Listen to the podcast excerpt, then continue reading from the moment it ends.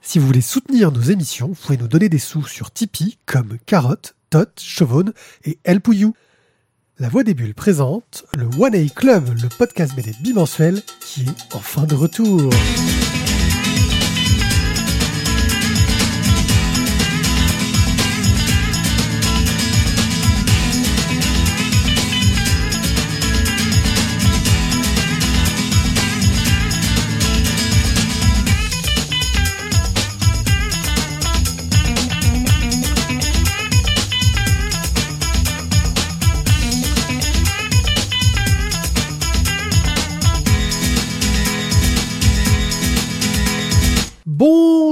Monde, ça faisait longtemps qu'on n'avait pas fait une vraie émission si face à nos micros pour vous parler de bande dessinée. Je suis Juan Pied et pour m'accompagner dans cette fantastique émission, j'ai à mes côtés le superbe Thio. Bonsoir. Oh merde. Toi aussi, ça t'a Ah, choqué. putain, superbe. Le superbe, déjà, ça fait Ouais. peur. Qu'est-ce qui se passe euh, tu, tu veux Et que j'en le- parle Non, c'est le reflet, c'est la lumière. La lumière de ce soir te va très bien, Mathieu. C'est les fenêtres ouvertes. C'est ça. C'est Et ça. le mirobolant Isaac. Bonsoir. Miro, Miro volant. volant. Miro, ok. Bol, Volant, éventuellement. Bon, ok. bol, bol, bolax. Bolax, bolax. Bolax, on en revient toujours au même truc. hein. Il y a une thématique. Ouais. ce soir. Lâche, lâche bolsas. Bref. euh, Excuse-moi, ce- par contre, tu aurais pu enlever les toiles d'araignée sur les micros. Ça fait tellement longtemps qu'on s'en est pas servi. Oui, C'est vraiment vrai, dégueulasse. vrai, hein. C'est vrai. J'aurais pu faire un effort. C'est vrai. Euh, Franchement. Mais là, je me suis dit, comme occupant de la technique, vous, pourriez un peu faire les femmes de ménage, mais, mais on est mal entouré. euh, ben, on a fait ça, on était sous la table. Par contre, tu as trop monté mon micro. Ouais. Hein ouais. Ah oui, t'es trop petit. Je tu- suis trop petit, ouais, j'ai dû rapetisser. Euh, en online, C'est euh, nous allons C'est parler de crowdfunding. Ça fait longtemps qu'on n'a pas parlé de crowdfunding. Et, et Thio nous prépare une surprise.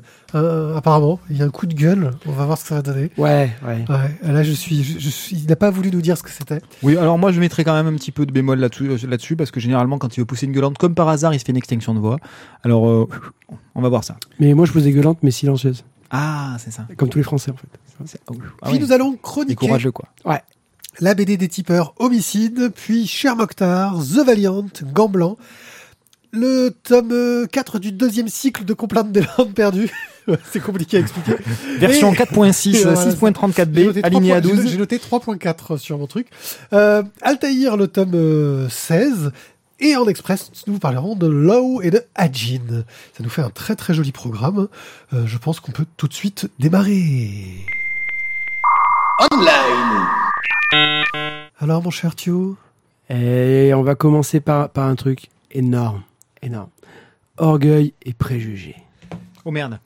Mais il y a déjà une BD qui s'est sortie Orgueil, Préjugés et Zombies, je crois. Non. Ah non, mais pourquoi tu me.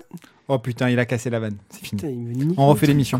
On refait l'émission. Bon, on alors- coupe, on coupe. alors- on met au noir, on Voilà, recommence. Voilà. Donc, Orgueil et préjugés, je veux dire, si vous n'avez pas vu, euh, si vous n'avez pas lu le livre, vu le film, puis ensuite vu euh, Bridget Jones, Darcy est toujours présent, puis vu Orgueil, préjugés et zombies, qui est un remake de ouf, surtout si vous êtes bourré pour le regarder, vous passerez une super soirée. On l'a fait. Isaac Tu étais présent, arrête de téléphoner en même temps. C'est lourd, quoi. Bon, moi, j'ai rien vu, rien entendu, rien dit. Bon, Putain, mais Isaac lâche ce téléphone, on dirait un puceau qui vient d'avoir une copine. Je suis en train de lire un article sur Gant Blanc. C'est raccord. Donc, euh, excuse-moi, Bon. euh, reprends. Tu sais ce Alors- qu'il dit, le puceau Il va se faire un gros tatouage sur l'avant-bras bientôt. alors moi, je voulais vous parler... des private jokes, s'il te plaît. je voulais vous parler donc d'un projet Ulule, euh, Orgueil et préjugés, illustré par Margot Motin. Euh, donc c'était une pré-vente, donc elle voulait faire un objectif de 300. Euh, c'était chez Tiber Édition. Bon, ils en sont, c'est déjà réalisé, ils en sont déjà à plus de, 7, de 1056 pré-ventes. C'était 700 tout à l'heure. C'est, c'est un succès de ouf, quoi. Bon, Orgueil et préjugés, je vous le présente pas. Jane Austen, quoi. Voilà, c'est, c'est, un classique. ok, non, si. Austin. Oh, je non, commence pas à me casser. Continue à appeler, à appeler, voilà. hein. Non, fais, fais pas, fais pas ton mec qui, qui, qui, qui, qui lit des trucs intelligents. C'est la version Marvel Now de Jane Austen? C'est ça. Marvel no. Marvel no. Euh, donc, Orgueil et préjugés par Margot Motin. Euh, si vous aimez le trait de Margot Motin, vous allez sans doute déjà prendre le Orgueil et bouquin. préjugés. C'est un petit format, c'est un Austin Mini. Orgueil et préjugés, c'est un gros pavé. Là, on est parti sur une édition. C'est vraiment des, Miniature. des enculés. Avec deux, s'échauffe. bandes de- deux grosses bandes de blanche Non mais dessus. faut qu'on s'échauffe là, on reprend. C'est toi qui en fais les frais. Donc, on est parti sur un format. Il n'y a plus rien qui fonctionne dans cette baraque. on est parti donc sur un. Donc, c'est un gros pavé, une grosse adaptation. On est parti sur un. Pardon, sur un 360 Page. pages. Euh, on sera sur un 17-24. Euh, ça va être un beau bouquin. Euh, en plus, tout- tous les goodies qui sont vendus avec, ça fait très. euh, c'est so British, quoi. C'est vraiment. Euh, t'as le petit carnet, t'as le petit calepin, le papier à lettres, le truc excellent. Euh, donc, Il y a- pour, il y a un petit bulldog anglais là? Pour 28 euros, donc vous aurez le bouquin. Euh, les cases dédiées, c'était pour 100 euros, mais elles sont déjà toutes parties. Les cases dédiées. Et ouais, c'est comme ça. Ah ouais. Et à 35 euros, vous avez donc le C'est bouquin. petit euro platine, spécial casse dédié à ta mère. Voilà. Euh, vous avez le petit calepin, donc Orgueil et Préjugés, illustré par Margot Motin. Voilà, j'ai trouvé que c'était le petit cadeau sympa. On va passer à la suite, parce que là, sinon, je pense qu'à mon avis, Orgueil et Préjugés, on en fait des heures. En tout cas, ça a l'air bien parce que Margot Motin, bah, elle Voilà. dessine super mais bien. et ça a mais en même temps, cool. vous en battez les couilles, les gars, de ce que je raconte depuis tout à l'heure. Non, ce qui doit être chaud, c'est quand même le côté texte intégral en BD. J'ai peur que ce soit un peu indigeste. Mais Ouais, bon, tête à euh, tête, je vais mais- te fumer derrière le Non, parce que quand tu as vu euh, Orgueil, Préjugés et Zombies, tu te dis que finalement, adapter un bouquin de 300 pages en, en un, un scénario de, de- de- d'un tiers de, de, de, de, de rouleau de PQ, tu te dis ça marche. Ça marche. C'est possible. Tout peut arriver. Tout peut arriver. D'accord. Bon. On passe à la suite. Alors, On reste toujours chez Ulule. Et là, et là, je, bon, je vous parle de Captain Zorg. Je vous expliquerai pourquoi j'en parle exactement, vraiment après la raison qui a fait que je me suis dit putain, il faut que j'en parle absolument. Euh, parce que c'est bien peut-être. Oui, aussi. Mais le truc qui m'a fait mourir de rire sur un, sais, sur le truc de gag en une planche, tu te dis, c'est que c'est bon. Euh, donc Captain Zorg, le Captain Zorg était un capitaine qui est sur le plus gros vaisseau de guerre qui a été envoyé dans l'espace. Euh, en fait, il est tout le temps bourré, il fait connerie sur connerie, et et non, c'est c'est très très con. Voilà. Euh, on est sur un format à l'italienne, ça fera environ 150 pages. Oui, c'est du strip. Hein, C'est du strip. Et, euh, et voilà, pourquoi est-ce que j'ai choisi ça? Euh, C'est parce qu'à un moment donné, donc ils rencontrent enfin une planète habitée. Ils y vont avec le droïde qui les accompagne. Et en fait, le droïde est, est- est super bien équipé pour le combat. Il a un laser d'épilation. Et à quoi pense le capitaine quand ils sont tous les deux dans la navette pour aller pour aller voir donc la nouvelle race? Il lui dit Allez, s'il te plaît, fais-moi fais le maillot. et là, et là, t'as l'autre coup qui, qui regarde ses, ses boules et qui fait Oh, Putain, ça brille Et à qui ai-je pensé? Les amateurs de l'apéro du Capitaine diront Et oui, à Captain Web Voilà. Donc, euh, Capitaine Zorg, c'est la Captain BD de Zorg, Je Zorg. pense qu'il y, y a un lien. Il y a un lien, c'est pas possible autrement. Euh, pour 9 euros, vous aurez le PDF. Pour 24 euros, vous aurez donc un, un- un beau. Ça ça va être un joli petit, euh, petit bouquin en, en format à l'italienne. Euh, 150 pages, ça fait un beau petit bouquin. 22 euros le bouquin, c'est sympa. Oui, non, mais Oui, ça oui, fait c'est- 150 pages. Ça reste très honnête. Ça reste très honnête. Euh, voilà, après, j'ai pas trouvé de trucs vraiment sympas dans les, dans les goodies. D'accord, rien de- d'exceptionnel dans les goodies. Mais en tout cas, oui, ça a l'air rigolo. J'aime bien le dessin. Ça me fait penser un peu au dessin simplif, un peu que Marc Dubuisson fait, euh, dont j'avais déjà parlé. Euh, euh, dessin un petit peu plus chiadé, je dirais, euh, mais c'est- ça a l'air très très cool. Je note. Et puis le papier est jauni pour faire vieux truc aussi. euh. Ouais, non, c'est, c'est, c'est- Puis voilà. Moi, j'ai trouvé, surtout, c'est que, bon, le strip, on est, je suis pas, je suis pas un fan, mais Euh, question, tu l'as pris? en une page, euh, non, en fait, on- C'est pour savoir si, si, si, si j'hésite ou pas, en fait. euh, tu peux ne pas hésiter, parce que rappelle-toi qu'en ce moment, je n'ai plus de salaire. Oui, je sais, mais bon, euh, comme tu vends ton corps, euh, tout Euh, ça. non, là, j'ai vendu, là, j'ai vendu mon pelle, en fait. D'accord. Ok, bon. Donc, euh, à baquer, je pense. Vas-y, fais-toi plaisir. Après, je vous parle donc euh, d'un truc. Alors, ce n'est pas un crowdfunding de bande dessinée, mais Il y a euh, un beau lien quand même. il y a un très beau lien. On avait déjà parlé ensemble de euh, la jeunesse de Picsou. Euh, Plus précisément dans le OEC Mini numéro 2 et dans le OEC 85. Ouais, bon, et- Pierrick est en train de revoir et, ça en ce et moment. en fait, il Non, y a J'ai fait une lettre au tipeur pour leur dire. et là et là justement en fait, il y a un projet qui est sur Kickstarter euh, pour faire donc en fait une, une sorte de mini film sur euh, C'est un court métrage. un court métrage. Ah, non, pardon, pas un court métrage. Un documentaire, c'est pas un court métrage que, que dis-je. Pardon. Oui, un documentaire, parce qu'il y a- il y a Don Rosa et tout dedans. Euh, justement, donc sur The Scrooge Mystery, euh, c'est c'est un documentaire donc, qui est fait pour les 70 ans donc, de la naissance de Picsou. Euh, le Kickstarter a déjà super bien marché. Ils avaient demandé, je crois, 25 000 euros. Ils en sont à 34 000, un truc comme ça. Je vais Euh, dire ça en live. Mais voilà, ils sont déjà, voilà, c'est déjà, c'est déjà backé. 37 010. Ils aimeraient bien avoir 50 000 pour tourner avec du, du- de la bonne qualité, en fait. mais- Oui, c'est ça. Parce que là, le gars, en gros, il leur reste des, il leur reste des images à tourner. Euh, et il en manque un peu de sous pour aller le faire parce qu'il va le filmer avec des fans qui sont un peu partout euh, en Europe. Euh, c'est un peu compliqué.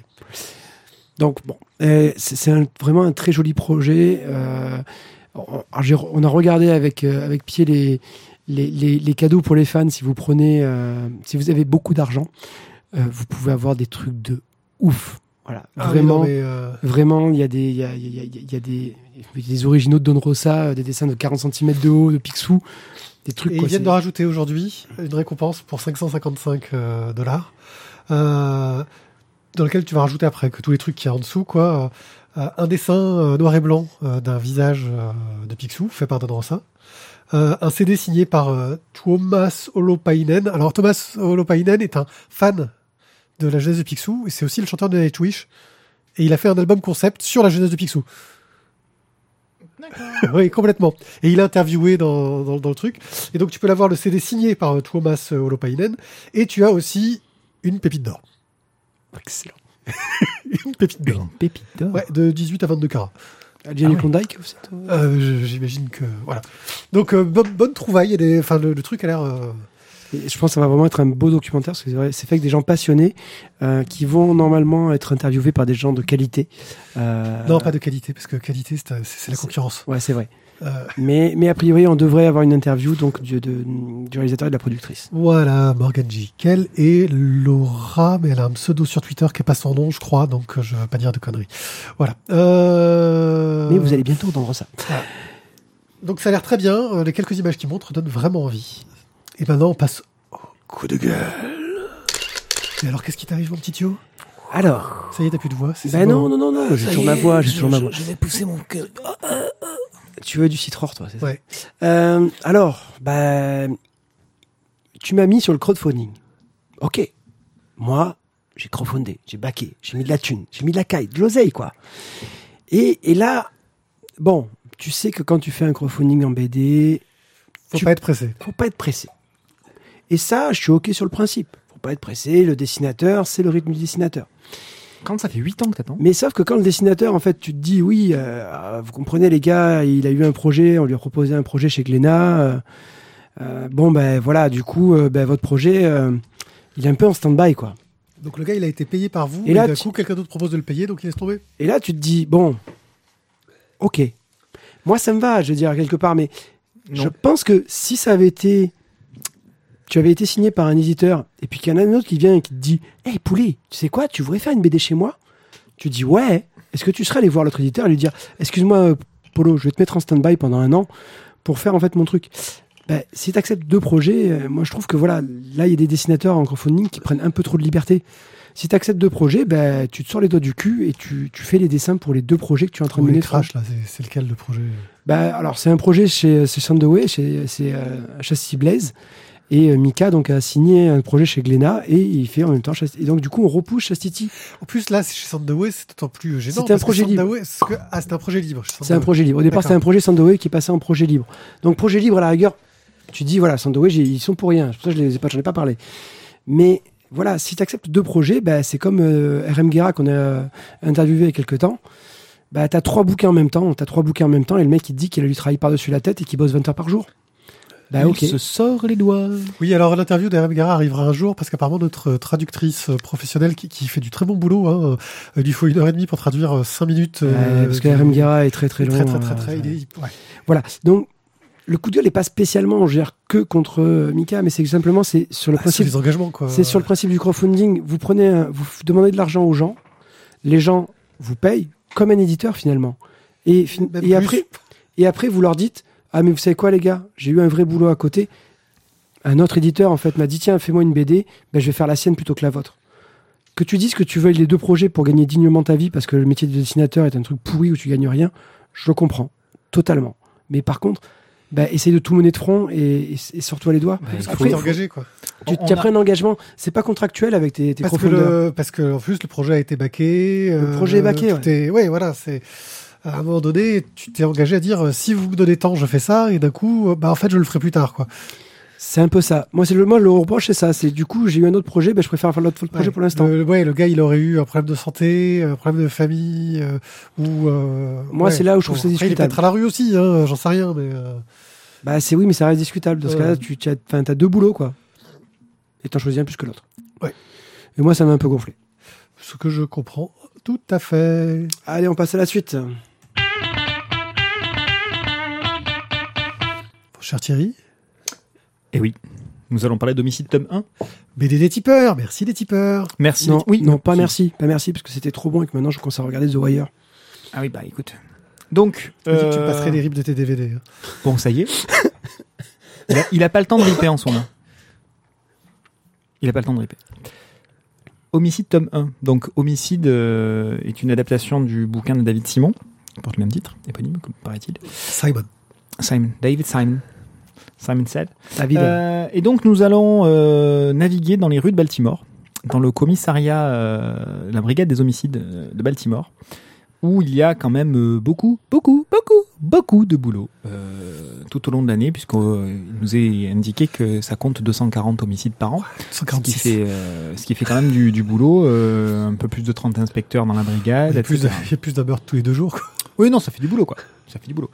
Et donc, donc on est au cœur de, euh, de cette ambiance de, de brigade. Et on est loin, loin, loin de ce qu'on peut nous montrer aussi bien à Hollywood dans les films euh, que dans les diverses séries télé que voir peut croiser, euh, qui nous montrent euh, on a on a huit enquêteurs sur un homicide et on le résout en cinq jours.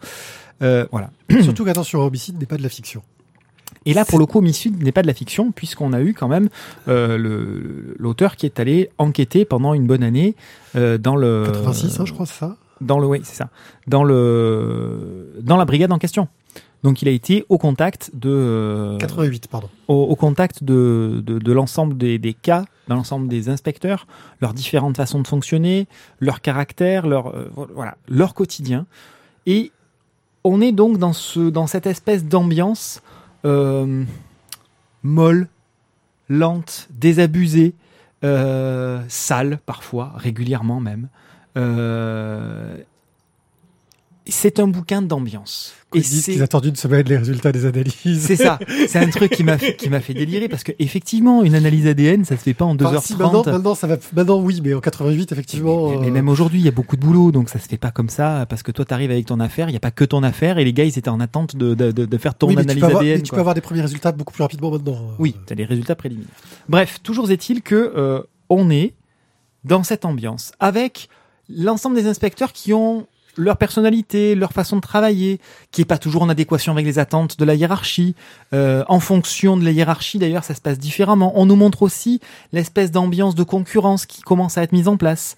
Euh, ça, c'est des choses, par contre, que l'on peut croiser euh, dans, dans certains films ou dans certaines séries, avec les fameux grands tableaux blancs, avec l'équipe de machin qui marche mieux que l'équipe de bidule. C'est un peu un truc comme ça, sans qu'on croise dans les experts, notamment entre l'équipe de jour et l'équipe de nuit. Sauf qu'il t'explique bien que bah, le cas que sur, le, sur lequel tu tombes, bah, des C'est fois ça. c'est facile et puis À, des fois à- c'est. à- à une minute près, tu décroches pas le bon téléphone. quoi. C'est ça. C'est c'est finalement, ah ben t'as décroché le téléphone, du coup tu vas sur telle enquête, alors que si tu n'avais pas décroché, tu serais allé voir à tel endroit, à tel endroit, et ben la nana elle t'aurait donné les informations, sauf que là en fait, comme t'as décroché, que t'es allé voir ailleurs, ben la nana elle s'est fait buter, donc tu n'auras jamais les informations, tu n'auras jamais la bonne piste à suivre, et ben tant pis, ton enquête euh, tu la clôtureras jamais. Parce que c'est ça en fait. La majorité des cas, le quotidien, ce sont les enquêtes en rouge, c'est-à-dire les enquêtes qui ne sont pas résolues. Moi, ce que je trouve intéressant, c'est que ces parcours chapitres, on sent qu'il y a une volonté de publication américaine d'ailleurs. hein. C'est des chapitres de 22, 24 Oui. planches. Euh, donc c'est très très euh, format US. Je sais pas si c'est euh, pour se rapprocher, euh, un choix pour se rapprocher euh, du rythme euh, US et donc de l'ambiance américaine, ou si c'est parce que ils pensaient, euh, donc Philippe Squarzoni euh, qui a fait cette adaptation. Euh, mais c'est des, à chaque fois, c'est plus un portrait d'un personnage et les enquêtes sont en fil conducteur.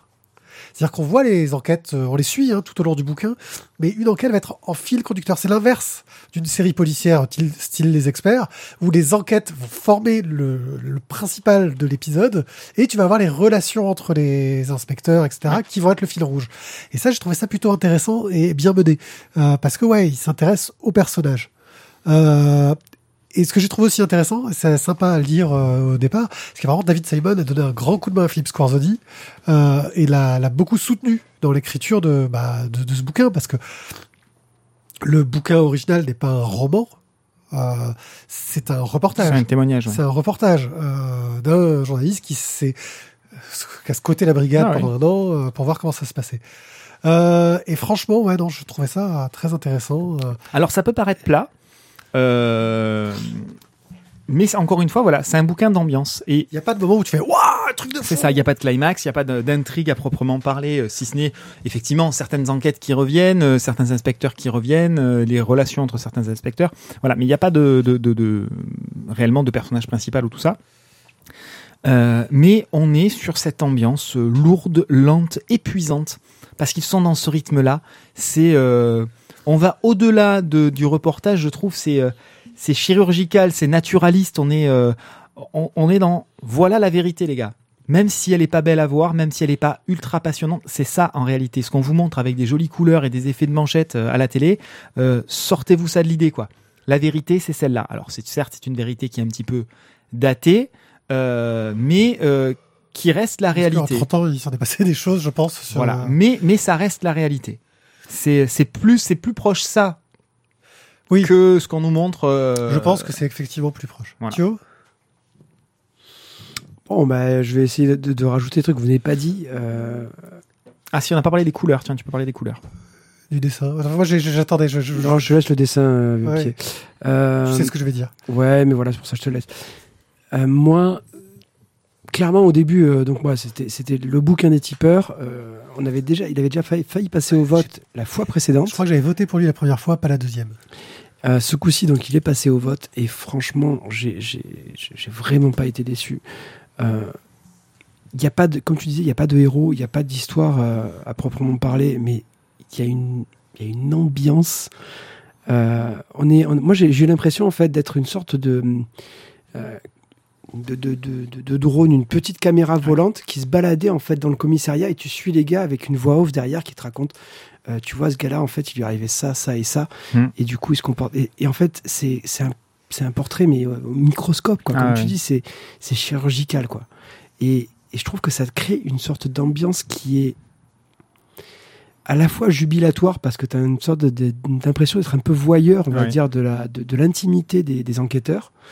Et, et en même temps, tu, tu te sens, à la fin du bouquin, tu te sens sale. Parce que tu te dis que tu t'es traîné dans les mêmes endroits qu'eux. Et, euh, et Ça sent la sueur, je me suis. ça sent la graisse, voilà, je- ça, je- ça sent, ça sent pas le propre, quoi. moi, je me suis vraiment régalé. J'ai- plongé dedans. Et, et à la fin, je me suis dit, mais putain, c'est. Au niveau de narration, au niveau, euh, au niveau du schéma, il y a, il y a plein de choses qui sont totalement, entre guillemets, euh, à l'opposé de ce que d'habitude je recherche. Mais j'ai passé un moment de ouf, quoi. Ouais. Moi, j'avais peur que j'ai eu peur que ce soit un petit peu trop bavard, un petit peu trop narratif, euh, avec une espèce de sensation euh, de regarder Mike Hammer.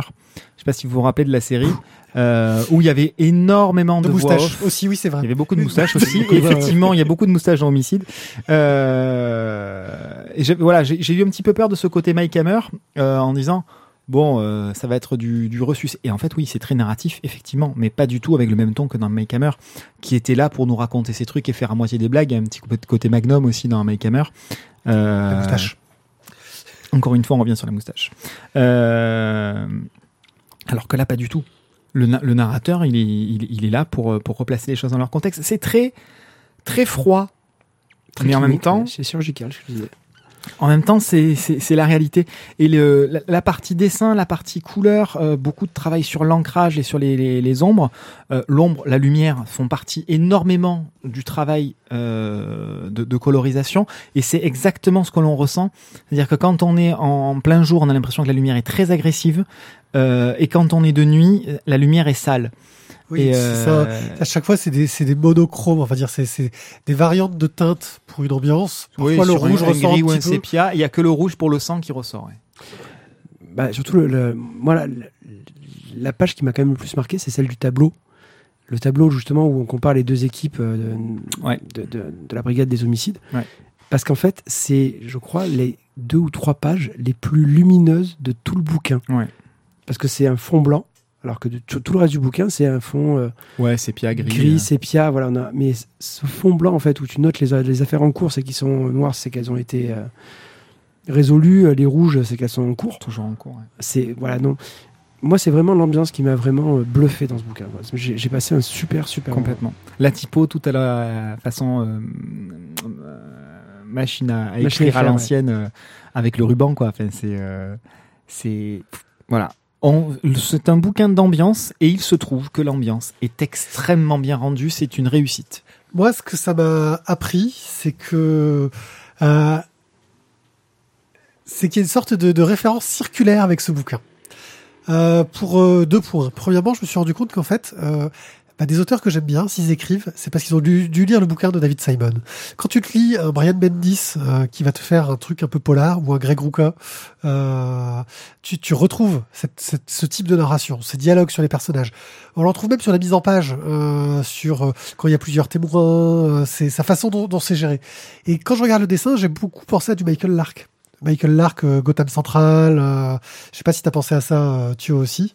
Euh, C'est-à-dire que on dirait une bande dessinée de Bendis version polar. Hein. Je te parle pas de Bendis euh, quand il fait du, super-héros.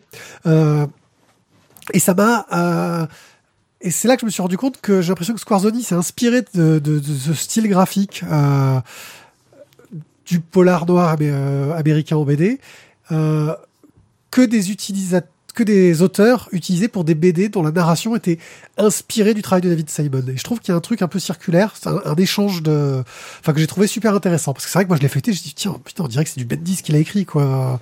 Euh, merde, euh, on dirait que je suis en train de lire. Voilà, je disais Gotham Central, euh, les Daredevil euh, qu'il y a eu un moment, euh, tous ces trucs un peu polars, voilà.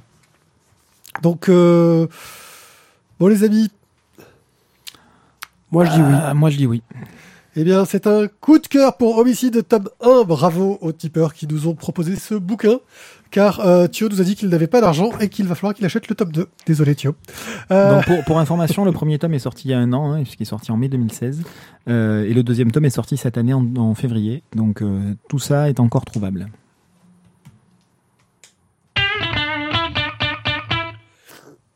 De quoi vas-tu nous parler, euh, Pipier Je vais vous parler de Cher Mokhtar de Yann Madé. Mais Yann Madé, vous, avez entendu sa voix il y a peu, car nous l'avons interviewé.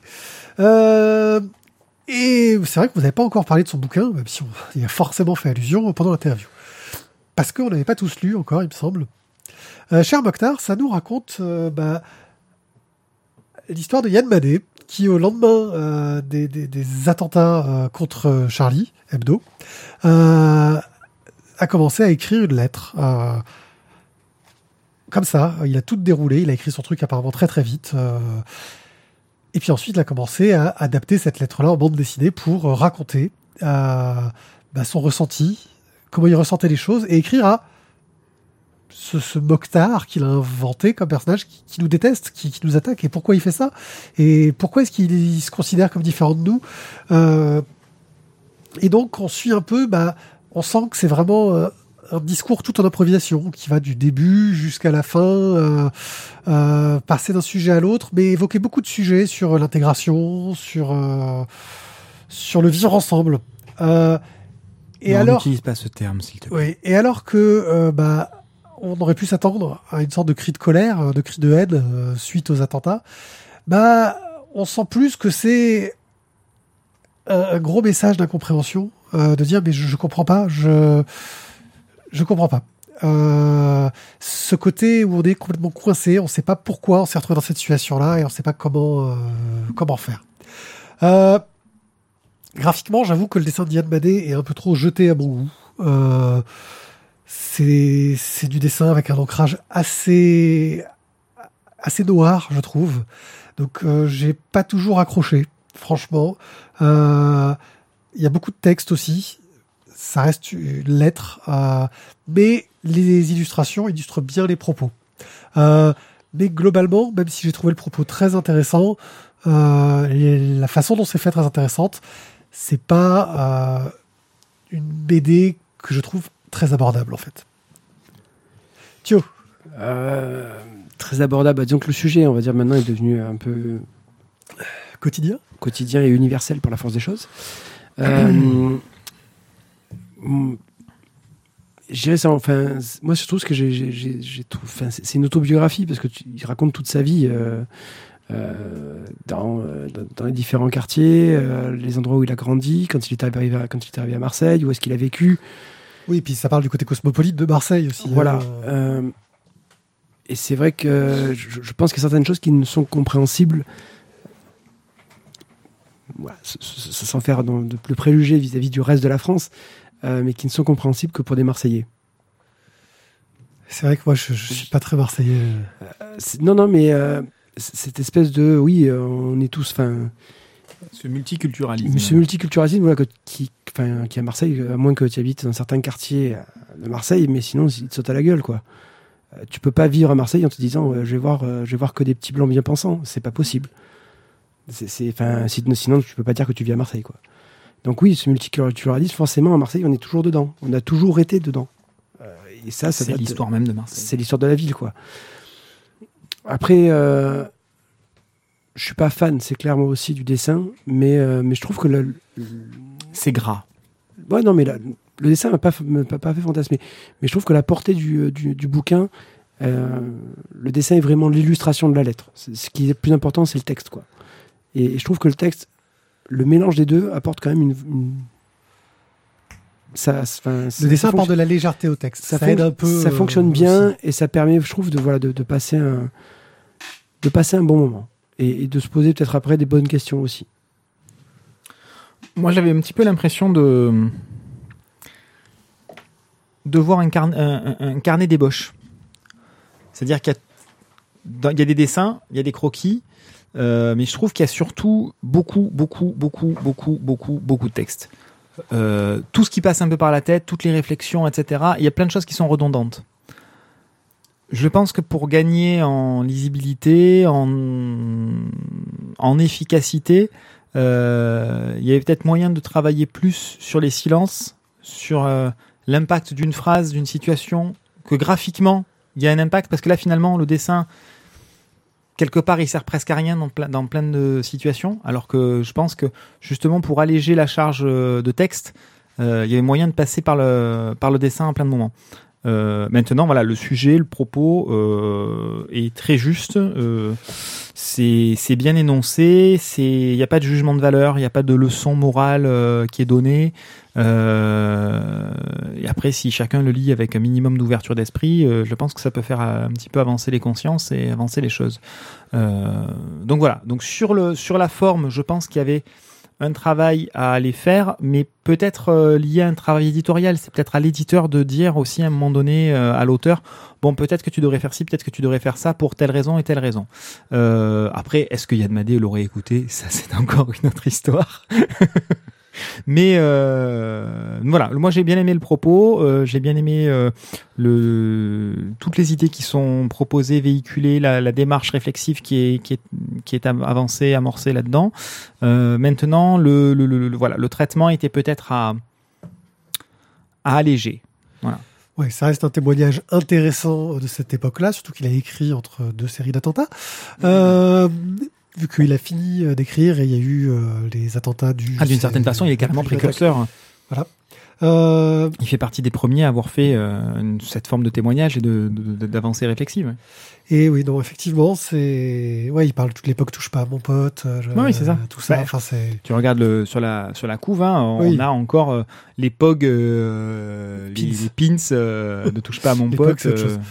oui, pas les. Comment ça s'appelait ces trucs-là? Les badges. Les badges. Non, mais ça c'est- Les badges, ça porte un nom. Mais c'était pas des pins en fait. C'est pas les pins, c'est les badges. Ouais, ouais. Il y a l'aiguille derrière, enfin le- l'épingle derrière.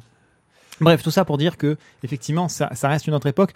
Là où aujourd'hui, effectivement, on mange ça matin, midi et soir à toutes les infos, les attentats de droite, les attentats de gauche, euh, ceux qui sont arrivés en France, en, en Angleterre, en Syrie euh, ou ailleurs ou, euh, ou en Iran. euh, voilà, on en a matin, midi et soir. Donc c'est vrai que on baigne plus dedans.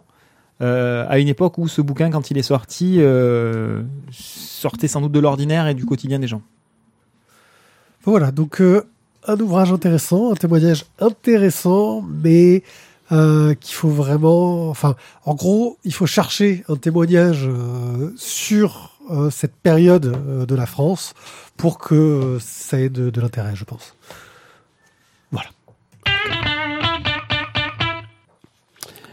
Et si nous parlions de gants blancs Et Non. si nous parlions de The Valiant, euh, Ah, parce que tu as piqué le bouquin dans la pile, en fait. ben, oui, c'est pour ça. oui, c'est pour ça, oui. Autant pour moi. Il n'y a aucun souci. Et donc, si nous ne parlions pas de Blanc et de Valiant. Non, c'est rien, il y a un chat qui il y a un chat qui, non, qui est pas coincé, qui veut qu'on fasse un truc pour lui, qui me gonfle parce qu'il sait pas faire le tour On dans le bon sens. Allez. Donc, on va vous parler de donc, The Valiant, euh, paru chez Bliss Comics, euh, alors par Jeff Lemire, Matt Kine, Paolo Rivera et Joe Rivera. Euh, Qu'est-ce que The Valiant? Euh, On va vous parler donc de l'histoire de Galid. Eddie Valiant? Gilad. Galid. Galid, ça fait son nom. Gilad Anipada, qui est donc en fait une sorte de guerrier éternel, une sorte de, de- le protecteur de la terre, qui en fait à chaque fois qu'il a rencontré l'ennemi immortel, euh, s'est toujours fait casser la bouche. Euh, ça fait en fait et à chaque fois qu'il perd contre l'ennemi immortel, en fait il y a un âge sombre qui tombe sur la terre. Parce qu'il doit protéger la géomancienne. Voilà, il doit protéger les géomanciens, mais à chaque fois il s'est raté. Euh, donc ça fait 10 000 ans en fait que donc tout trois fois, il a déjà pris sa rousse en 10 000 ans, donc tous les 3 000 ans grosso modo le mec s'en prend une. Et là ce coup-ci, Ah ouais. il, il a, il C'est le François Bayrou des super-héros, quoi. Oui, parce que lui, comme il est immortel, en fait, à chaque fois, il, il est toujours présent. hein. Donc là, ce coup-ci, il a, euh, il a prévu le truc, il a fait venir tous les super-héros. Et on a, en fait, tous les héros de Bliss Comics. On a euh, Ninjak, une sorte de super ninja. De, de Valiant, en fait. De- Bliss Comics, c'est l'éditeur Oui. français, mais c'est Valiant. Valiant. Euh, on a donc le Ninjak. On a Bloodshot, qui est euh, une sorte de... de... de ah, c'est- Volvi, quoi. Ninjak, euh, c'est quoi C'est un Oui, ninja? un Ninja, Ninja, franchement, le nom, il fait, il fait peur. Quoi. Le nom fait rire, mais, euh, mais, mais c'est un super ninja. C'est un mi-chemin entre Ouais. le ninja et le niaque. Moi, je suis le personnage d'un d'un sketch de Michel Leb. C'est ça, c'est un peu l'idée, ouais. Bon, donc du coup, euh, Gilad, euh, voilà, ce coup-ci a fait venir tous les super-héros pour essayer de... Vas-y qu'on rigole, file-nous les autres noms. Non. Euh, pour combattre donc l'ennemi immortel. Euh, ben voilà, on sait. Donc, pourquoi euh, on vous parle de ça? Ben Parce que Bliss Comics euh, a racheté en fait donc The Valiant. Euh, Bliss Comics c'est un éditeur qui est nouveau sur le marché. Ouais, un petit éditeur Petit. bordelais. En fait, c'est un mec.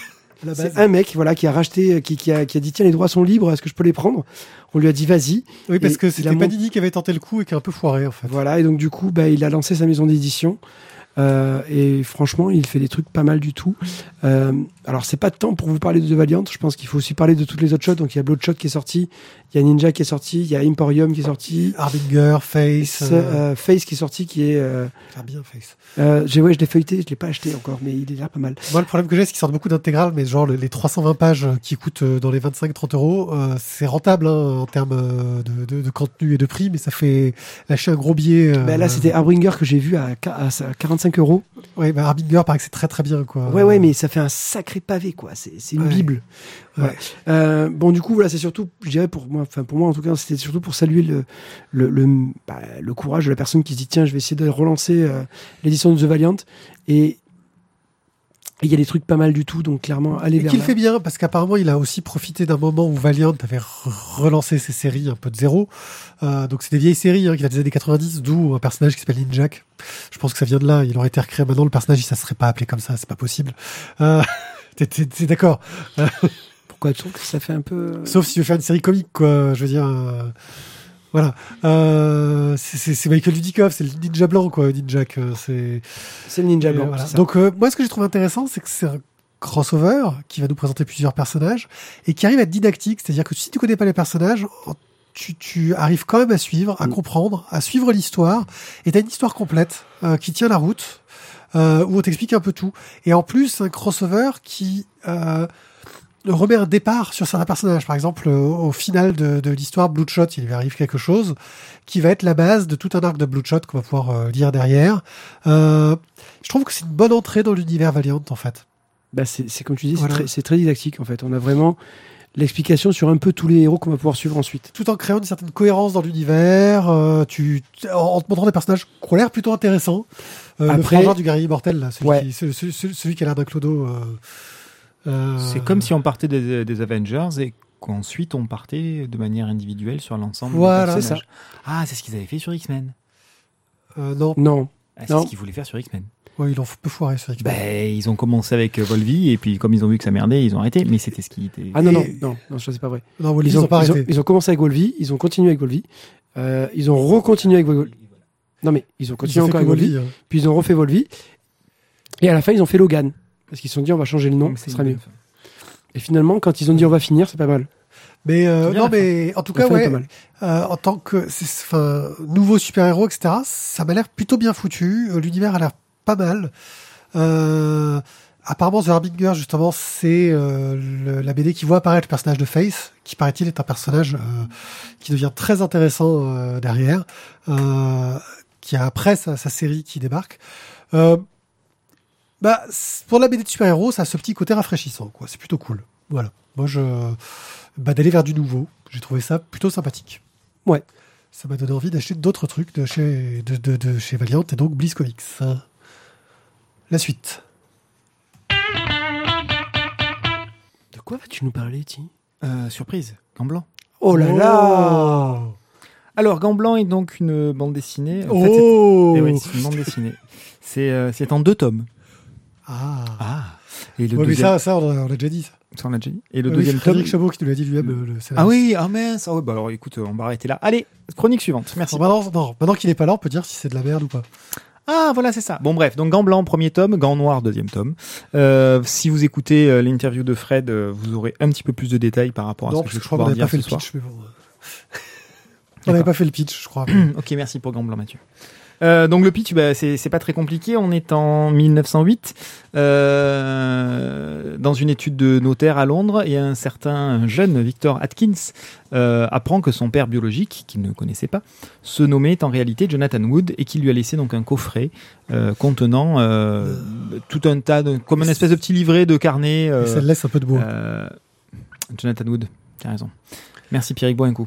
Euh, Oui, et donc ce, ce, ce, ce témoignage qui est, qui est laissé euh, par Jonathan Wood à son fils euh, va raconter l'histoire de Jonathan Wood et comment est-ce qu'il a vécu euh, sa vie d'adulte finalement, avec une malédiction sur lui. Une malédiction qui l'a obligé à porter ce fameux gant blanc. Ce livre, c'est donc une espèce de, de, de road movie, mais plus que road, hein, y compris sur la mer, euh, etc. En fait, chaque Euh, chapitre, c'est une étape et Chaque du chapitre, c'est voyage. donc, une étape du voyage, donc qui va nous amener un petit peu partout euh, sur la planète, entre les traversées euh, en mer Méditerranée, euh, on part en Afrique, euh, on part euh, à la Nouvelle-Orléans, euh, on part à Londres, enfin bref, on, on traverse un petit peu euh, toute la planète. Euh, pourquoi? Eh bien, pour essayer de se défaire et de gérer cette malédiction. D'où vient cette malédiction qui sont représentées par un tatouage qui s'agrandit. Exactement, qui qui, part de la main et qui part, qui prend possession, mais qui est aussi une espèce d'arme à double tranchant du coup, euh, qui envahit à la fois le porteur, mais qui peut servir à protéger le porteur euh, des attaques euh, Et- des, des- des- d'autres personnes qui voudraient s'emparer de plus ou moins de cette Et malédiction. pourquoi lui arrive à y, à- à y survivre alors que d'autres personnes. euh, Exactement, n'y survivent pas réussi. Voilà, donc on est sur cette espèce de de trame narrative qui nous euh, transporte un petit peu partout, euh, avec une quête à résoudre à travers euh, à travers le monde. Euh, donc Fred Chabot qui est au qui est au scénario euh, a décidé de, de, de fonctionner de cette façon-là. Il nous a donné un petit peu plus de détails sur ce qu'il comptait faire au départ et pourquoi ça a été un petit peu raccourci. Euh, Interview vraiment très intéressante. Une interview qui est, qui est très intéressante sur le, le pourquoi du comment de, de, de, de ce bouquin en deux tomes. Euh, le dessin de Julien Monnier, bon bah toujours toujours très bon, euh, des couleurs extrêmement chaudes, euh, un gros travail sur les personnages, sur leur euh, leur euh, leurs traits de caractère, leurs impressions, leurs sentiments, euh, les, éléments du décor qui nous, sont donnés euh, servent à replacer dans les lieux géographiques euh, mondiaux, mais pas spécifiquement à nous donner des indications et à faire du décor en permanence pour faire du joli. Non, ce qui est intéressant et important, c'est certains gros plans au niveau physique, sur les mains, sur les yeux, sur les regards, sur les visages, euh, pour parler plus des sentiments, pour parler plus de, de- des caractères des personnes, des personnes, plutôt que simplement faire une jolie planche, une jolie case avec des décors. Voilà. Moi, j'ai plutôt bien aimé. Euh, J'attends, euh, j'attends la suite pour le coup, pour pour terminer, pour terminer l'histoire. Euh, c'est vrai qu'il y a certains raccourcis qui sont pris, mais Fred nous a expliqué là aussi le pourquoi du comment. Et puis après, c'est vraiment la structure par petits chapitres qui tient la route. Voilà, c'est la structure par petit chapitre. Après, il y a certains raccourcis à l'intérieur dans les dans les Oui. petites aventures qui euh, qui que Ouais, le personnage va vivre. Après, c'est le côté Euh, pulp aussi, je dirais. Qui, qui oui, voilà, voilà. Après, euh, ouais, c'est, on est habitué à certaines longueurs d'une case à l'autre, là où euh, on, on- on passe d'une case à l'autre, il s'est passé des choses, quoi. Voilà, ça, ça avance, ça avance vite. Euh, par, parfois, ça me dérange, pe- peut-être par manque d'habitude, peut-être par, euh, par goût. Euh, je saurais pas dire, mais euh, parfois, ça me dérange. Euh, ouais, mais enfin, du coup, je trouve que les ellipses, les ellipses narratives donnent en fait quand même une, une, une très très grosse pêche à, à toute l'histoire. Ouais. Ah oui, ça avance. C'est, hein. voilà. euh, Ah ouais, ça tu disais- trace. quand tu disais, ça fait un peu penser à du pulp. ouais, c'est vraiment ça. C'est vraiment le. C'est, c'est, c'est pim pam poum pam tic tac. Oh, le, pff, il se passe plein de trucs. Quoi, tu- Alors je vais te dire à quoi je On reste, on reste pas là, à d'un coup, 25 cases parce qu'il a mis un coup de poing et qu'il y a un coup de pied qui suit. Quoi. Là, d'un coup, il ça, m'a fait le résumé. déboule. Hein. et, et la structure, euh, quand il m'a fait le résumé, là, euh, Ti, au niveau de la structure, j'ai pensé aux masques. Les masques de Nyarlathotep. J'ai pas joué cette campagne mythique de Cthulhu, mais en Je- gros, viens- on de la a, on a euh, les personnages qui vont Le d'un pays à l'autre pour vivre une petite aventure, euh, etc. Euh, et ça, classique, hein. ça fait vraiment penser un peu. Et puis le coup du tatouage, ça fait un peu penser à tous ces Mhm. côtés un peu cthulhiens, euh, mythe de Cthulhu et compagnie. Bref, euh, ouais, enfin moi j'ai trouvé ça. euh. Et donc toi, ouais, t'as t'as accroché euh, Adolphe, toi. Euh, moi, j'ai, j'ai bien accroché parce que justement, comme je dis, il y a, il y a un très très gros rythme sur la sur la chanson, sur la Tu viens, de chanson. voir, de un truc qui passe pas, c'est ça Non, an- anecdote, ouais, voilà, Mathieu vient de boire le, le- Moi, je le trouve très bien, très sympa. Et, et Puis toi, je ça te. Ah, ça va, pas ce il- problème, toi. Ben là, je, je- je crois que la voix, elle, elle est partie en même temps. C'est, Oh, oh, Choupine, pourtant, Il il est tout léger, il est tout gentil. Bah écoute, ça, m'a picoté la gorge. Je suis sensible. Voilà. Euh, non, j'ai trouvé qu'il y avait. j'ai- Donc, j'ai trouvé, tout à l'heure, il y a deux secondes. ta gueulante Mais non, il n'y a plus de gueulante, quoi. J'ai trouvé voilà, un très gros rythme. euh, Des fois, ça, ça dessert un peu parce que ben, on aimerait avoir un petit, un petit temps de pause pour, euh, Ouais. pour avoir toi le temps de. Ouais, Profitez de la destination. Profitez de la destination. C'est ça, c'est Ouais, ça. Là, on est, on est, le truc, on a l'impression d'être tout le temps dans la- dans l'avion, dans l'aéroport, là. C'est voilà, tu, On- tu on prends un peu le pouls de la ville, quoi. Tu et ça, tu l'as pas. C'est le seul petit reproche que je ferais. Mais euh, mais c'est un bon bouquin. Euh, J'ai passé un, vraiment un bon un, un moment très agréable à le dire. Ouais, on attend impatiemment la suite, et moi, c'est ce qui me déciderait à en faire un coup de cœur ou pas. Euh, de mon côté. Il faut attendre d'avoir la suite. Voilà, je sais pas pour vous si c'est pareil, s'il y a déjà un semblant de petit titillement euh, du corazon. Un peut-être. Non, ouais, non. Pour l'instant, très honnêtement, je dirais pas du tout. Voilà, il faut vraiment qu'il y ait une fin qui te fasse faire waouh pour que ça marche, quoi. Bah, faudra voir que fait ce que fait le Grand Noir. On verra ça. Alors là, Pépier, je crois que tu vas avoir du mal à nous faire le pitch. Ah, là, je vais être dans la merde, là. Là, j'ai prévu Là- déjà. Là, c'est le pitch de la mort. Bien. Complainte des Landes perdues. Alors, Déjà, tu es bien 1, perdu. Tome 1, 2, 3, 4, cycle 2, tome 1, 2, 3, 4. Souvenez-vous. Dans À la l'épisode précédent. Alors, souvenez-vous quand l'atelier n'était pas encore en couleur. Et, pardon. À la base, Complainte des Landes perdues était un diptyque scénarisé par Dufaux et dessiné par Rosinski. Et la bande dessinée s'appelait Chevron, d'ailleurs, tiens, euh, Sioban. Ah. Hommage, euh, casse dédié. Euh, Tu vois que c'est plus ce mot-là, tu vois. Euh, et était très sympathique sur euh, Rosinski au top de sa forme, sur une histoire euh, médiévale, fantastique, assez noire, un peu dark fantasy, avec de la sorcellerie, des malédictions, tout ce qu'on veut. Ça a bien marché, ils ont fait deux tomes derrière pour suivre, avec les mêmes personnages. Puis, euh, bah, premier cycle fini, euh, Dufaux se dit on va faire un deuxième cycle qu'on va appeler les Chevaliers du Pardon pour s'intéresser à toute une caste de personnages euh, et une histoire donc qui se passe avant euh, les complaintes de l'Ande perdue. Nous sommes donc là au quatrième euh, tome qui va clore, j'allais dire clôturer, j'allais faire une erreur, tu vois, qui va clore le récit euh, et qui a une particularité, c'est qu'il a deux dessinateurs. Donc, il faut savoir que Delaby est décédé en cours de route. Euh, il n'a pas eu le temps de finir. C'est Jérémy euh, qui a fini euh, les dessins. Nous avons un petit avant-propos un peu tire-larme euh, qui, qui est un peu chaud, mais très très bien écrit. Voilà, c'est. J'ai trouvé ça waouh, mieux que la BD presque, j'ai envie de dire. Ouais. Et on a cette fin d'histoire où, en gros, euh, là, j'avoue, je l'ai lu des années après avoir lu les trois premiers tomes.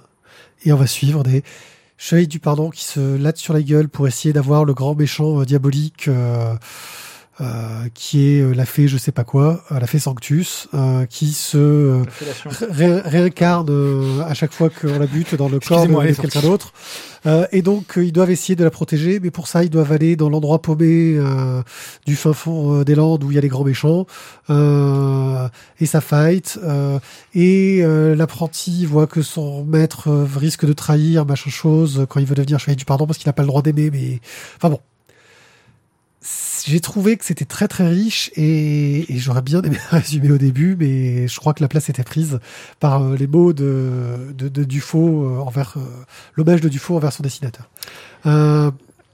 Alors, je, je te, je te l'avoue, j'ai eu beaucoup de facilité, moi, plus à le lire, parce que je t'avais piqué, en fait, tous les complaintes des Landes perdues Oui. avant. Et je me les ai suis- pas lu encore. Euh, si, je les avais lus, mais j'ai tout relu depuis le début. Ah, Ce qui fait que, en lisant tout à la, à la chaîne, franchement, j'étais bien. Ah, ah bah alors maintenant, je donne une très mauvaise impression sur cette BD. Peut-être que tu réussiras à rattraper euh, ce que je viens de faire.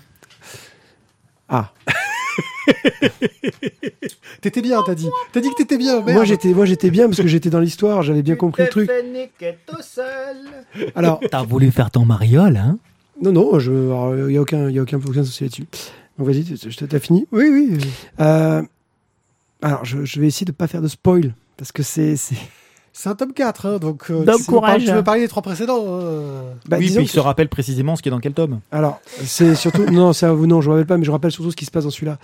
Euh, dans les autres bouquins, en fait, on a croisé un, un big boss méchant qui est euh, le Guinea Lord, euh, qui est le l'incarnation du mal. Grosso modo, c'est euh, le diable à qui on a foutu une armure et, euh, et, et une clé mort de 2 mètres. Euh, et qui, qui défouraille à tout va, qui est un flux magicien niveau 68. Des fourrailles à tout va. Ouais, non, c'est c'est une, c'est Et son but, c'est de récupérer la fée Sanctus pour sa maîtresse, pour récupérer ses pouvoirs et qu'elle reste immortelle. Ouais, voilà. Enfin, grosso modo, c'est c'est- c'est vraiment le big boss du big boss. Et dans ce bouquin-là, en fait, on a, on a le cycle qui se termine. C'est c'est Darth Vader et la grande méchante, c'est l'empereur, en gros. Voilà, c'est ça. Et dans ce tome-là, on a vraiment euh, tout, on, on clôture toute l'histoire et on a vraiment des révélations. On clôt. Moi, je clôture. C'était juste pour te faire chier parce que tout à l'heure, tu as fait Avec les grillages avec les grillages et euh, les petits piquets aussi. Euh, et, et on a vraiment une, une, une fin, moi, j'ai trouvé géniale. Génial. Voilà, je vais pas en dire plus, mais, euh, mais je trouve que ça, ça, ça, ça- terminait vraiment bien le cycle. Et pour ce qui est du dessin, bah, ça n'a rien à dire, quoi. C'est très très bien. c'est- voilà, c'est trop beau, quoi. Euh, et même le changement de dessinateur en cours de route, euh, bah, il a fait un super taf, quoi. Jérémy là-dessus. C'est pas évident. euh, C'est pas évident, mais je trouve qu'il a vraiment, il a vraiment fait un truc vraiment très très beau, quoi. Mais voilà, moi je trouve que ça termine vraiment bien le cycle et, et- et c'est vraiment pas un tome qui est acheté. Mais c'est vrai que les histoires de- des complètes de l'an perdu sont quand même très denses. Oui. Et, euh, et voilà, je pense qu'il Bah, là- depuis ce cycle-là, parce que le premier cycle était vachement plus light hein, au niveau de l'intrigue, il était plus facile à suivre. hein. Ouais, Si, je l'ai lu le premier cycle, je m'étais fait chier, moi. ouais, non mais euh, de toute façon, toi, t'as pas, toi, t'as- t'as pas un bon avis c'est pour ça. Je m'étais fait chier, moi. Alors moi, plus que le dessin, euh, je trouve, hein, parce que bah, c'est un dessin réaliste, plutôt pas mal, bien foutu, une mise en page assez moderne, mais plus que le dessin, c'est la couleur. Le travail de la couleur, alors euh, c'est Sébastien Gérard et Bérangère Marquebruck, je préfère donner leur nom parce que là, le travail de couleur, des ambiances, du, euh, il fait, je trouve, euh, beaucoup plus que le dessin, qui, ce dessin-là avec une colorisation euh, un peu classique, ça serait ça serait plat, quoi. Tu vois ce que je veux dire? Ça Ouais. serait, ça serait pas fantastique, quoi. Enfin, ça serait bien fait, quoi, du, du beau boulot. Mais là, il y a un travail de couleur qui. qui, qui, qui amène vraiment un plus à l'ambiance. C'est Voilà. euh, voilà. Moi, j'ai passé un très bon moment et euh, je, je suis vraiment pas déçu. Très bien. Bah, merci d'avoir attrapé ça. Surtout que c'est une série que je suis moi euh, à la base. Euh, et je sais pas pourquoi. Est-ce que j'ai. Puis j'ai continué. Je sais pas pourquoi en fait. Parce que je vous parlerai dans le prochain épisode du, nouveau prochain cycle. Voilà. Ah, j'ai rattrapé mon retard. La suite. Bon, allez, les pitchs compliqués. Alors, Altaïr, tome 16. Alors, petit rappel sur les 15 tomes précédents. Ouais, le pitch de base. Attention, alors là, Tizak, Tizak va se lâcher.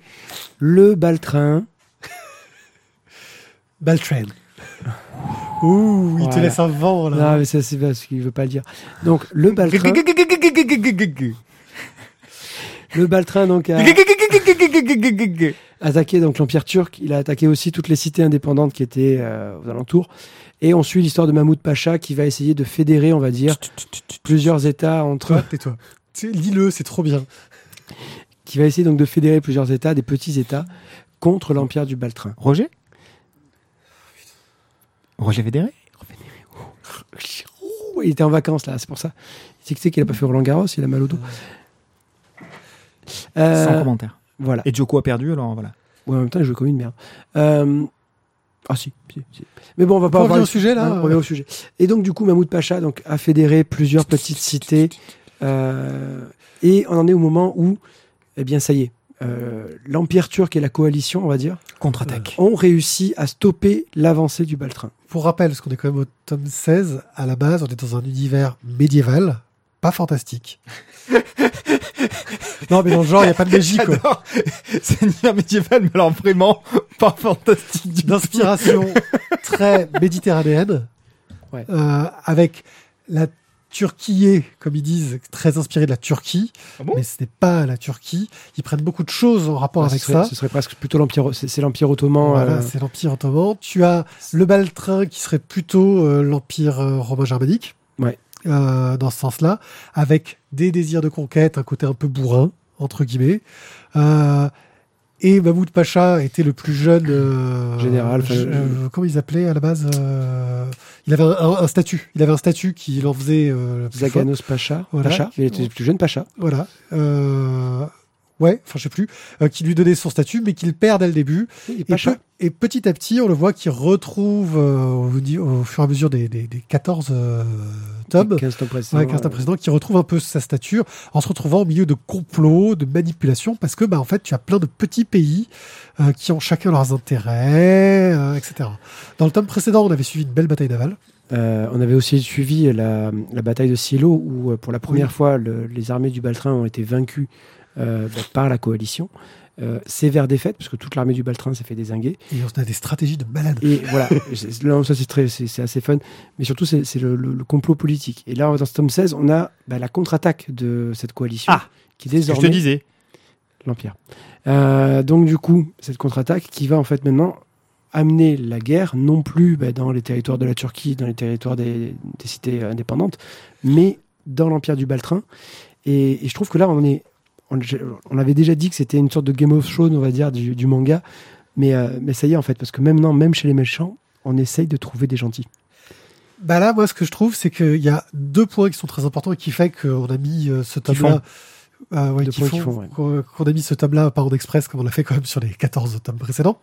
Euh, c'est que Mahmoud, euh, en gros, la Turquie euh, se retrouve à avoir un territoire euh, en plus et qui n'est pas rattaché à leur territoire principal.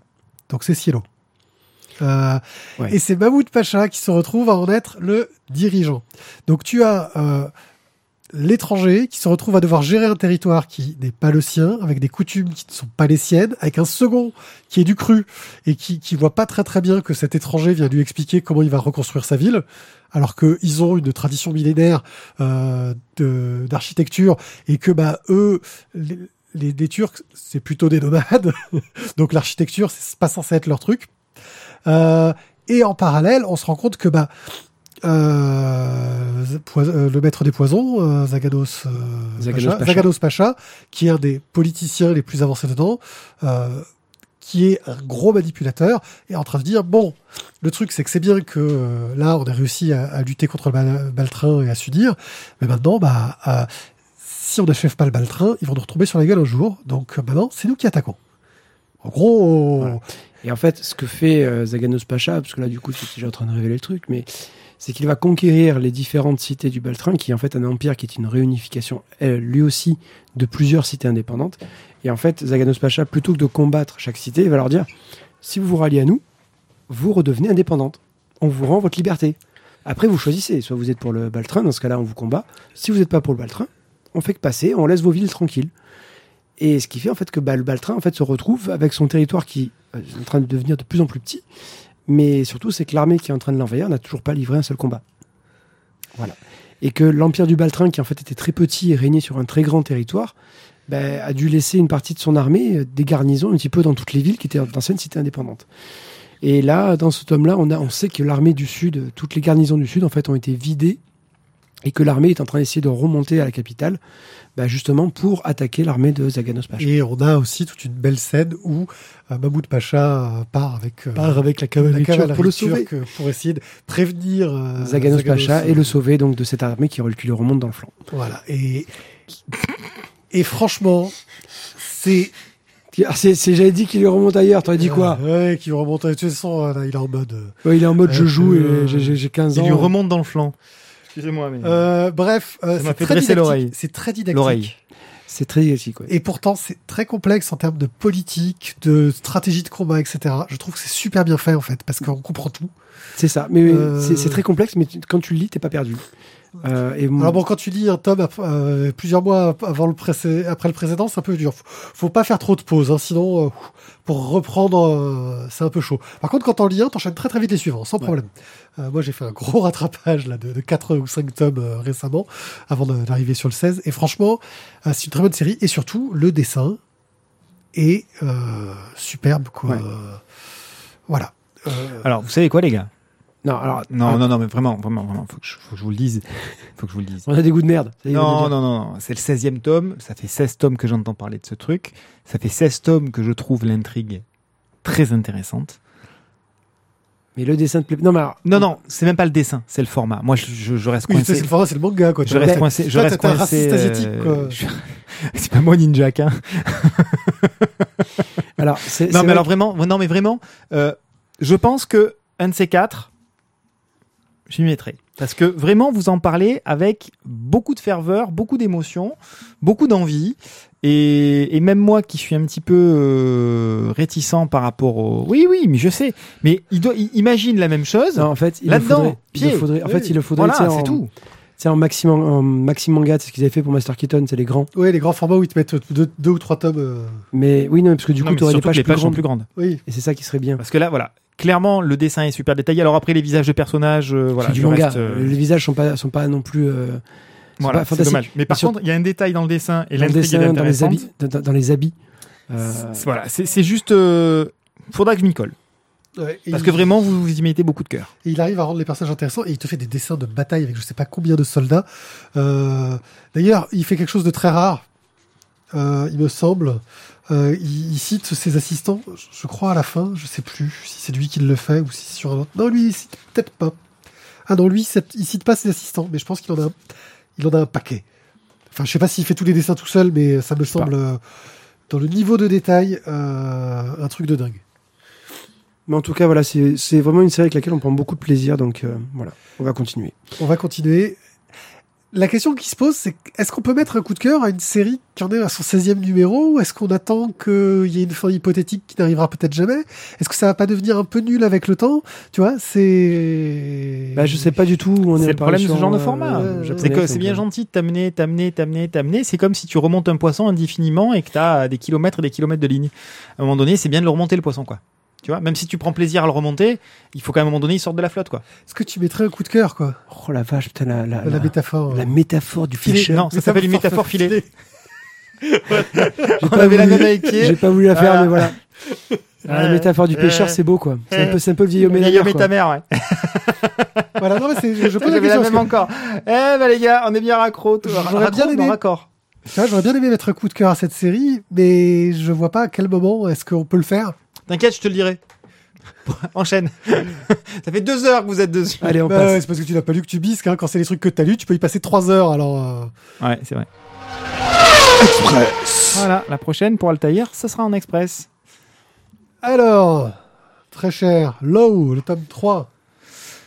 C'est moi? Oui, c'est toi. Ah ouais, c'est moi, le tome 3. Alors le, le tome 3, euh, c'est- c'était un truc un peu compliqué. Euh, Donc l'Express, hein. donc résumé des tomes précédents, euh, bien, pas bien. euh. donc on suit toujours la famille Kane qui, après avoir été en grande partie décimée, puisque le père s'est fait torpiller la gueule par les pirates dès le premier tome, le début du premier tome, le frangin s'est sacrifié dans le deuxième tome pour sauver l'une de ses deux sœurs, et il nous reste donc les deux sœurs, mais qui sont psychologiquement très atteintes, surtout l'une des deux. Il nous reste la mère qui est voilà, Euh, on va dire Guillerette euh, est un peu illuminée, donc elle aussi psychologiquement assez atteinte et qui vont euh, donc qui sont donc scindés en deux groupes. Donc on a d'un côté la mère qui est accompagnée par une espèce de gros molosse euh, qui a juré fidélité, etc. euh, qui va tout faire pour l'aider à retrouver la fameuse balise qui a atterri à la surface et qui dit qu'apparemment il y, a, y, a, y, y a de la viabilité de vie ailleurs que sous les océans planqués des radiations solaires. Euh, les deux filles, elles, de leur côté, vont euh, faire tout leur possible pour euh, récupérer le matériel nécessaire pour suivre, elles aussi, finalement, leur mère et essayer de, la, retrouver. Mais sauf que voilà, la mère part un peu la fleur au fusil de son côté et les deux filles font une espèce d'organisation un petit peu plus préparée. Sauf que cette préparation demande, euh, leur demande de retourner dans ce qui reste des cités, euh, de retraverser donc d'une certaine façon leur passé et d'affronter leurs exactions, de rencontrer aussi des personnages et notamment euh, l'ex-femme de Feu leur frère, qui s'avérera être un personnage pas si simple que ça à cerner. Et donc voilà, bref, ce troisième tome de l'eau continue dans les intrigues avec pas mal de mise en place de résolution d'intrigues. On, on est au bord de la résolution de certaines intrigues avec cer- certains personnages, mais on n'est pas tout à fait au bout, ce qui fait que euh, ça met quand même l'eau à la bouche pour la suite. On a envie d'aller chercher la suite. On n'en est pas loin. Ok. Donc euh, à suivre, on- t'attends la suite. T'attends la suite. C'est la soirée jeu de mots, quoi. Ouais. Vous avez avalé des clowns, les gars. Voilà. Donc t'attends la suite. Ouais, j'attends la suite. Tu vois, t'attends la suite? Ouais, ouais, toujours. Ajin, C'est euh, c'est l'eau à la bûche qui t'a. Ouais. Ajin, le tome 8 par Gamon n'es tu n'es Sakurai. pas obligé de te le mettre sur la tête. Oui, je, pour que vous le voyez bien, regardez. C'est comme si on faisait une émission, tu vois. C'est une en émission vidéo. Ouais, c'est ça, Voilà. Euh, pour rappel, euh, nous sommes dans un Japon euh, contemporain et certaines personnes, quand elles meurent, en fait, ne meurent pas et se révèlent être des ajin, des gens qui euh, sont immortels. C'est-à-dire que si on les tue, euh, ils reviennent à la vie. Si on ne les tue pas, mais qu'on les fait juste souffrir sa- sauvagement, ils continuent à souffrir sauvagement. Ça Et ils se régénèrent. Si on leur coupe un bras, ils se régénèrent. Si on leur coupe la main, elles se régénèrent. Oui, Et quand si ils on- meurent. Quand ils meurent. Quand ils meurent, voilà. Ils se régénèrent Voilà. complètement quand ils meurent. Euh, Et si, et si on peut. Non, non, mais attends, c'est vachement C'est drôle. C'est vachement drôle. On coupe la main. Attends, tu- mais là, c'est, c'est, là, c'est c'est un des, des twists de l'épisode, faut pas le raconter. Ah, mais putain, il est trop Ouais, bon. il est trop. Il y a un très bon twist euh, dessus. Euh, en gros, euh, il faut savoir que le gouvernement, voyant les Tu- tu lui diras après. Tu Euh, pourras t'amuser avec, euh, euh, imaginer plein de parties du corps. Voyant que le gouvernement euh, va a fait des expériences dessus, euh, ils ont essayé d'en récupérer certains et un des Ajin, euh, passe- un des attends, fais- fais- parlez pas là. Un des Ajin donc qui était euh, essaye de monter un truc pour reprendre le contrôle euh, du, du gouvernement, euh, devient terroriste quoi. Et il essaye de tuer les gens euh, d'une entreprise qui s'appelle Forge Sécurité, le PDG. En... Voilà. Et en parallèle, on a nos deux héros qui sont Kei et euh, Koi, euh, qui voilà, qui euh, bah, essaye de trouver un moyen de sauver la situation. Sauf que Kei est quelqu'un qui ne voulait vraiment pas rentrer dans ces histoires-là, qui voulait qu'on lui foute la paix, mais qui est un peu rentré de force, et qui est très calculateur et très froid. Que si on doit tuer des gens pour sauver les trucs, il n'y a pas de souci. Tandis que l'autre, à côté, c'est un peu plus le paysan, euh, un peu sympa, etc. Il dit, non mais tu peux pas tuer des gens n'importe comment, quoi, c'est pas possible. Euh, et donc, bah, ils sont coincés dans un building où ils essayent de protéger euh, les PDG qui sont coincés dans le building pendant l'assaut des méchants, entre guillemets. Euh, et on va suivre un peu tout cet assaut dans ce tome-là. Il y a plein d'idées géniales sur l'utilisation des pouvoirs des Ajin. Euh, des twists vraiment cool, dont le coup de se couper la main. Euh, et franchement, euh, le dessin est toujours aussi sympathique et Enfin, c'est très bien. Maintenant, dans ce tome-là, l'intrigue n'avance pas vraiment beaucoup. On est vraiment sur euh, un piège de cristal, quoi. Une grosse scène d'action où à la fin, euh, on espère savoir comment ça va se passer. On apprend un peu plus sur le fonctionnement. Euh, parce que les Ajin ont tous en relation avec eux une créature fantomatique que seuls les Ajin peuvent voir et qui peut interagir avec l'environnement et qui peuvent utiliser pour, euh, s'ils arrivent à les contrôler, pour Ouais. se défendre, pour faire des choses, etc.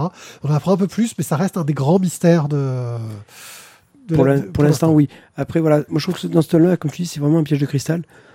Pff, Moi, je, je- je- je t'avoue que il va falloir que la série fasse quelque chose. Parce que là, il se passe. euh, ça fait deux tomes qui se passe pas À grand-chose. part le twist de les, les idées d'utilisation de pouvoir qui sont Après ouais. l'utilisation des pouvoirs, il, il se passe pas grand-chose justement dans euh, d'où viennent les, les qu'est-ce qu'on peut en faire, où va, enfin même entre guillemets, où va la série quoi? Parce Voilà. que là, on est juste dans la lutte entre euh, les, la société qui veut tuer les Elgin et les Elgin qui essayent de se rebeller et qui eux, veulent gouverner le monde quoi. Bof. Je suis assez d'accord. Donc voilà, c'était une série que bah, je vais continuer à suivre parce que même si c'est pas fantastique, euh, ça reste très efficace. Enfin, c'est pas fantastique dans le sens euh, au niveau. euh, Non, ce, ce dernier tome n'était Voilà. pas exceptionnel, mais euh, le pitch général est quand même vraiment excellent et on a passé un très bon moment. Et la série est très efficace. Et le dessin déchire. Et là, pour le coup, c'est Ah, le huitième tome, c'est ça? Ouais. Ouais. Dans cette série-là, c'est là qui te donne euh, la liste de tous ces assistants à la fin et de qu'est-ce qu'ils ont fait exactement. Il y a deux assistants et de qu'est-ce qu'ils ont fait dans chaque case, tu vois. Le mec, je pense que c'est un Il y, a- maniaque. il y en a- fou. il y en a un qui bosse plus que l'autre, je crois. Il doit être, euh, l'autre, il doit être habitant.